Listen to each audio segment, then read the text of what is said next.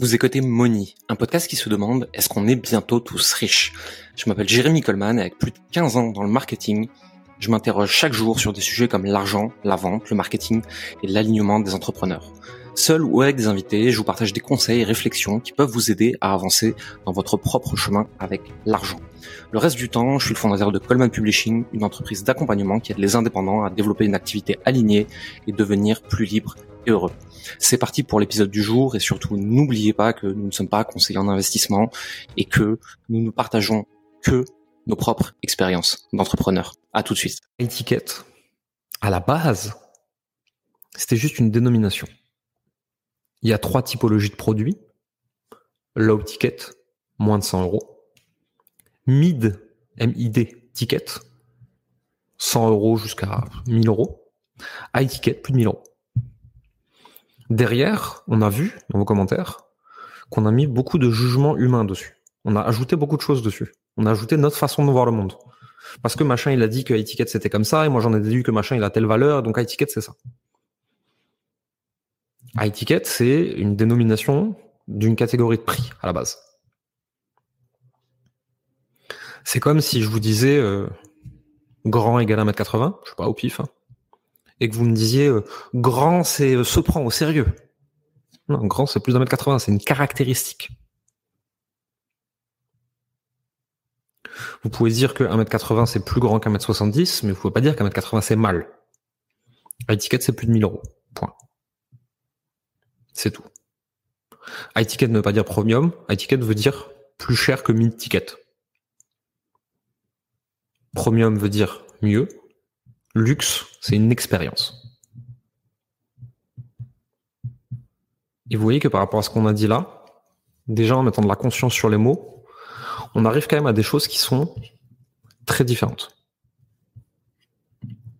Pour moi, le luxe, c'est de faire ce que je veux dans le plus grand confort. L'argent me permet de maximiser mon niveau de confort à un instant T. pour moi, c'est plus intéressant, plus premium et plus tout ce que vous voulez quand je vais vous raconter une expérience. Là, cette année, euh, pour les fêtes de Noël, c'était le carnage avec les trains.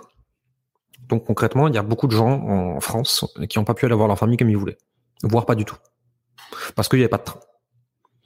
Moi, à un moment entre deux repas de famille, je me retrouve avec un train annulé, deux trains annulés, un train bondé, euh, machin, ça devenait dangereux, c'est compliqué, on va louper, on n'est pas sûr qu'il parte, un bordel. Et là, je décide, j'en ai rien à foutre, on va prendre un taxi. On est jour férié, dimanche, de grève, et j'ai une heure et demie de route. Ça va me coûter un bout de la peau de mes fesses. Mais je peux me payer le luxe de ce genre de service à étiquette parce que je suis capable de générer ce genre de revenus. Le taxi, qui a facturé plusieurs centaines d'euros, est-ce qu'il est luxe? Est-ce qu'il a étiquette? Est-ce qu'il est premium? Est-ce qu'il répond à un service? Est-ce qu'il répond à un besoin? Est-ce qu'à partir du moment où il y a quelqu'un qui a envie de payer ça pour régler des problèmes, il a tort de le facturer? Pour l'instant, je vous invite juste à la réflexion sur le sujet de l'argent sur notre perception de l'argent. Prenons un milliardaire qatari du pétrole. Il a un problème à 100 millions. je peux lui résoudre en une minute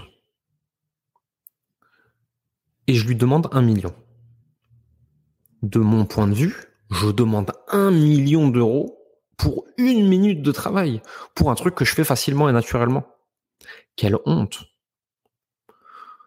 Lui, de son, point de vue, dans une minute, il aura économisé 99 millions.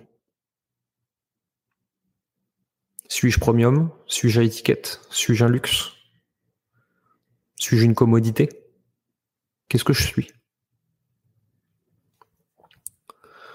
Le problème dans la façon dont on se place en tant que vendeur, c'est qu'on a tendance à raisonner en tant qu'acheteur. Si je regarde un million d'euros sur mon compte, c'est énorme. C'est énorme. De quel droit mais le milliardaire qatari qui a un problème à 100 millions, qu'est-ce qu'il en a à foutre? Si au lieu de me payer un million pour une minute, il pouvait me payer 10 millions pour 10 secondes, il serait content. Il a gagné 50 secondes. Donc qu'est-ce que ça veut dire cher, pas cher, luxe, pas luxe, premium, pas premium, à étiquette, pas étiquette Au final, déjà, on voit que le prix et l'argent et la valeur n'existent que dans des contextes. Et que si on enlève le contexte, ça ne veut plus rien dire. Ça n'a plus aucun sens.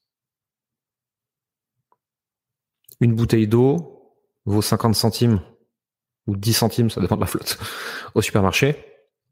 Si euh, c'est la dernière bouteille d'eau au milieu du désert et qu'il y a 10 personnes qui crèvent de soif, ça vaut combien à votre avis? L'offre et la demande.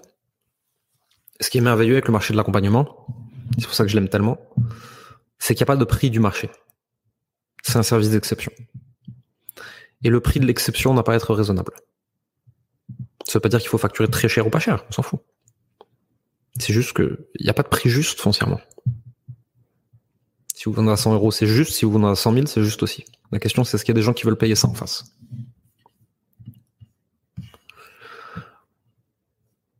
La question qui vient maintenant, c'est euh, si aujourd'hui vous n'êtes pas à l'aise avec ces sommes-là, si aujourd'hui euh, vous n'êtes pas à l'aise de vendre à ces sommes-là, et de ne serait-ce qu'imaginer un jour vendre à ces sommes-là, des sommes très chères, beaucoup d'argent.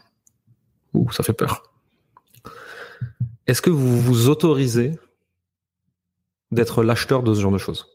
Répondez-moi dans les commentaires. Est-ce que vous vous autorisez à vous payer des sommes élevées pour l'expertise, pour la liberté, pour le temps, pour l'expérience? Parce que vous méritez le meilleur? Est-ce que vous vous autorisez ce genre d'achat? Oui, oui, oui, oui, largement, oui, grave. Oui, bizarrement, intéressant. Yes, oui, ok. Qui une majorité de oui. J'aimerais vous inviter à vous poser une question.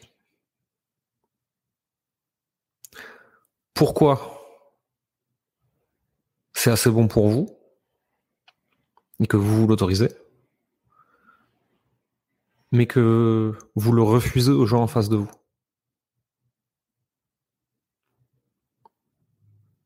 Pourquoi est-ce que vous refusez ce que vous vous accordez aux gens en face de vous?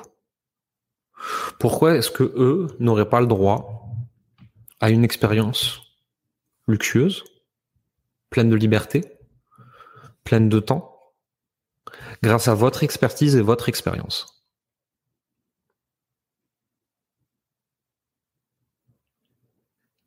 La raison derrière ça en général, c'est je refuse qu'ils accordent cette valeur à mon travail. Parce que je ne vois pas la valeur de mon travail. Et je ne veux pas prendre la responsabilité de l'échec ou de la déception de l'autre. Le fait étant que vous n'êtes pas responsable de quoi que ce soit. Syndrome du sauveur oblige, je sais mieux que la personne en face de moi ce qui est bon pour elle. Donc je vais décider de mon prix en fonction de ce qui est bon pour elle, que je sais mieux qu'elle. Puisque la personne en face de moi est un petit enfant de 5 ans qui n'est pas capable de prendre une décision financière. Même si je m'adresse à des adultes de 50 ans.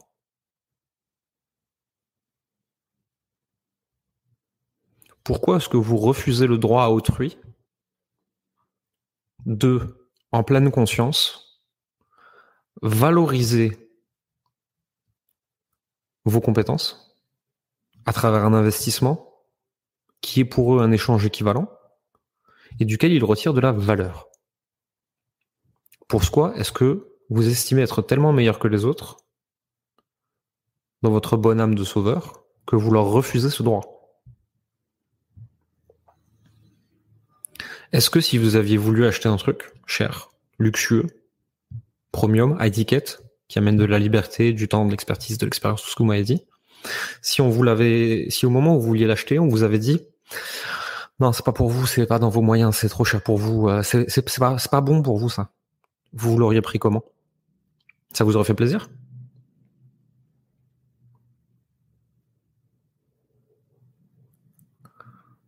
Quand vous n'êtes pas à l'aise avec l'argent, quand vous n'êtes pas à l'aise avec vos prix, quand vous n'êtes pas à l'aise avec le fait de monter vos prix, quand vous n'êtes pas à l'aise avec la valeur que vous délivrez quand vous êtes dans la position du vendeur,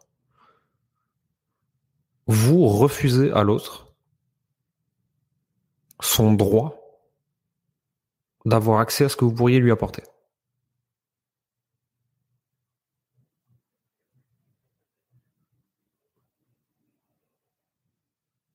Je vous laisse une seconde méditer là-dessus. Mais ça va plus loin que ça.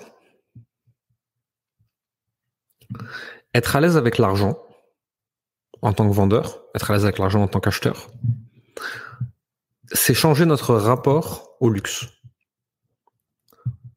C'est se dire, j'appartiens à ce monde-là. C'est dans ma réalité. Est-ce que vous êtes déjà rentré dans un restaurant très haut de gamme? Dans un bar très haut de gamme Dans un magasin très haut de gamme Du vrai luxe Dans un hôtel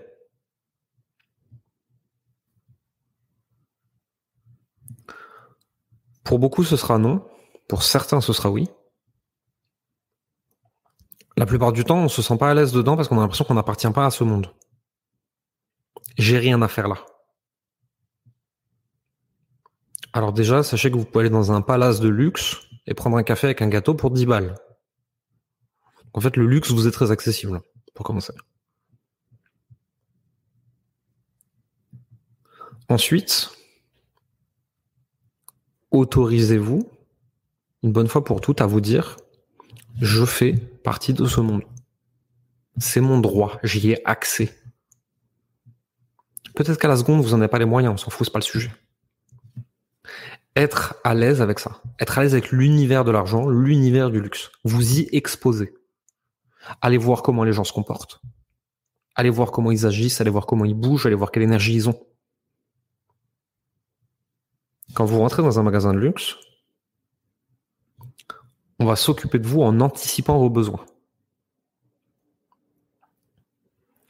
Et vous allez vous sentir, si, ce genre d'objet vous intéresse, hein, ça vous intéresse pas, c'est encore un autre sujet, vous allez vous sentir choyé. Pourquoi est-ce que vous autoriserez pas les autres à avoir la même expérience avec vous? En montant vos prix, par exemple. Mais on va reparler du prix tout à l'heure. Vous avez le droit de vous dire que vous faites partie de ce monde.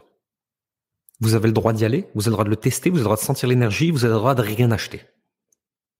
Vous avez le droit de vous rendre compte que ce monde du luxe vous appartient également. Vous avez le droit d'être beaucoup plus cher que ce que vous êtes aujourd'hui.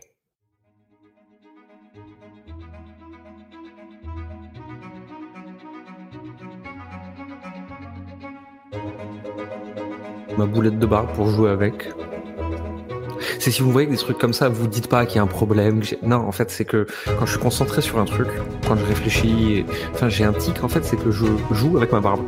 donc, en fait, je me fais une mini lox tous les jours avec laquelle je joue pendant que je travaille, puis je la défais tous les soirs sur la bouche, et je la refais le matin. C'est normal, il faut bien, vous inquiétez pas.